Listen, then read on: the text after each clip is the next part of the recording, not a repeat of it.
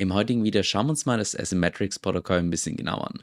Das ist ein relativ neues Protokoll mit einem ziemlich interessanten Use Case, wo du sogar, zumindest mit etwas Glück, beim Ethereum Staking eine Rendite erzielen kannst von über 100%.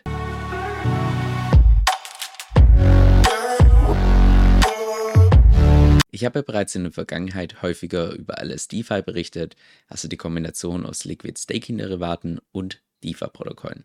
Da ist ja derzeit der absolute Marktführer Libra Finance und auch die anderen Projekte, die ich bisher vorgestellt habe, wie beispielsweise CurveUSD oder auch beispielsweise Raft, Gravita und so weiter, das sind ja alles Borrowing-Projekte. Jetzt im heutigen Video schauen wir uns mal Asymmetrics ein bisschen genauer an. Und zwar ist das kein Borrowing-Protokoll, was allerdings trotzdem hier zur Kategorie LSDFi gehört. Und zwar ist Asymmetrics eine spezielle Art von einer Lotterie. Und zwar eine Lotterie, wo du kein Geld verlieren kannst, sondern nur Geld gewinnen kannst. Die sogenannte No-Loss-Lottery. Wie das genau funktioniert, schauen wir uns gleich an. Oder wie das hier das Protokoll beschreibt, wo du quasi asymmetrische Renditen auf das Staking von Ethereum bekommen kannst, was dementsprechend auch hier den Namen erklärt mit Asymmetrics. Und zwar funktioniert das konzeptionell so, stell dir mal vor, wir haben hier 1000 User und jeder von diesen 1000 Usern transferiert einen gestakten Ether in einen Smart Contract. So, wir haben also hier einen Smart Contract mit 1000 gestakten Ethern, der logischerweise natürlich auch Staking Rewards erwirtschaftet. Und normalerweise läuft es ja beim Staking so, dass jeder, der im Staking ist, entsprechend seinen Anteil bekommt.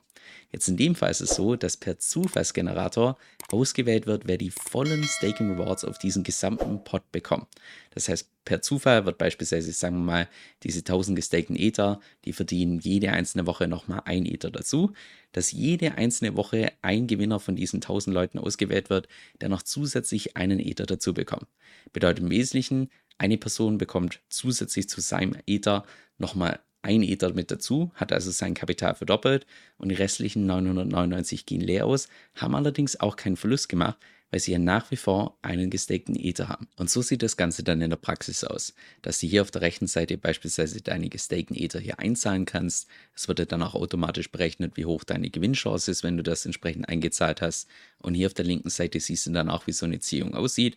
Beispielsweise bei der letzten Ziehung, Ziehung Nummer 15, und du siehst schon bei der Zahl 15, dass das Protokoll relativ neu ist. Da war es beispielsweise so, dass der Pot nicht ein Ether groß war, sondern 4,65 Ether groß war, aufgeteilt auf drei verschiedene Gewinner. Bei dem Protokoll ist es so, dass es nicht nur einen Gewinner gibt, sondern drei verschiedene. Einer hat beispielsweise 2,32 Ether gewonnen, der andere 1,39 und wieder der andere 0,93. Du siehst auch hier auf der rechten Seite, wann die nächste Ziehung stattfindet. Die findet in ungefähr drei Tagen statt und du kannst auch hier oben rechts schauen, wie das in der Vergangenheit abgelaufen ist, wie hoch die Rewards jeweils waren und wie viele Gewinner es in Summe gab. Wie du hier unten erkennen kannst, gibt es derzeit auch noch zusätzliche Incentives hier bei der Lotterie mitzumachen. Und zwar kannst du hier eine Rendite verdienen von derzeit ungefähr 15% im nativen Token ASX, das ist der Asymmetrics Token, die du noch zusätzlich bekommst, zusätzlich zur Gewinnchance, dass du hier gestakte Ether verdienen kannst. Was höchstwahrscheinlich auch erklärt, warum hier das Protokoll einen relativ guten Start hingelegt hat. Das Protokoll gibt es erst seit irgendwann April dieses Jahres und mittlerweile sind schon mehr als 9000 gestakte Ether hier gelockt. Also die Zahl lässt sich definitiv sehen für die Anzahl der Zeit, wo das Protokoll bisher live ist. Du siehst auch hier unten links, dass es derzeit nur in Anführungszeichen 501 verschiedene Nutzer gibt, die in Summe oder beziehungsweise durchschnittlich ungefähr 18,8 gestakte Ether hinterlegt haben. Das Ganze ist auch stark vergleichbar mit Poo Together, das ist ein Protokoll, das ich bereits letztes Jahr vorgestellt habe. Das ist ebenfalls eine Low-Loss-Lottery, nur allerdings, dass jede Rendite nicht durch Ethereum Staking verdient wird, sondern beispielsweise durch andere DeFi-Applikationen wie Lending und so weiter. Und genau das wurde auch Puticater so ein Stück weit zum Verhängnis.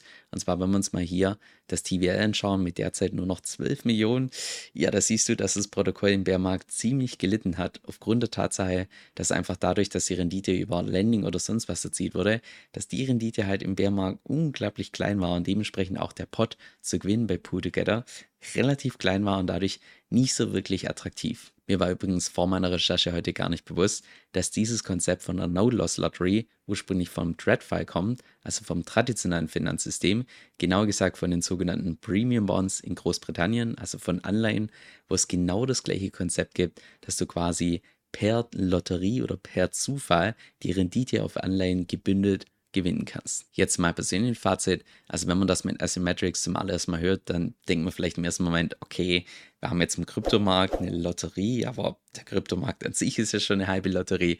Braucht man da jetzt wirklich noch eine Lotterie dazu? Ich persönlich behaupte ja, aufgrund der Tatsache, dass wenn wir, ja, wenn wir uns einfach mal das traditionelle Finanzsystem anschauen, da sind Lotterien auch ein wichtiger und einfach fixer Bestandteil davon. Von daher gehört sowas aus meiner Sicht ebenfalls auf eine Blockchain.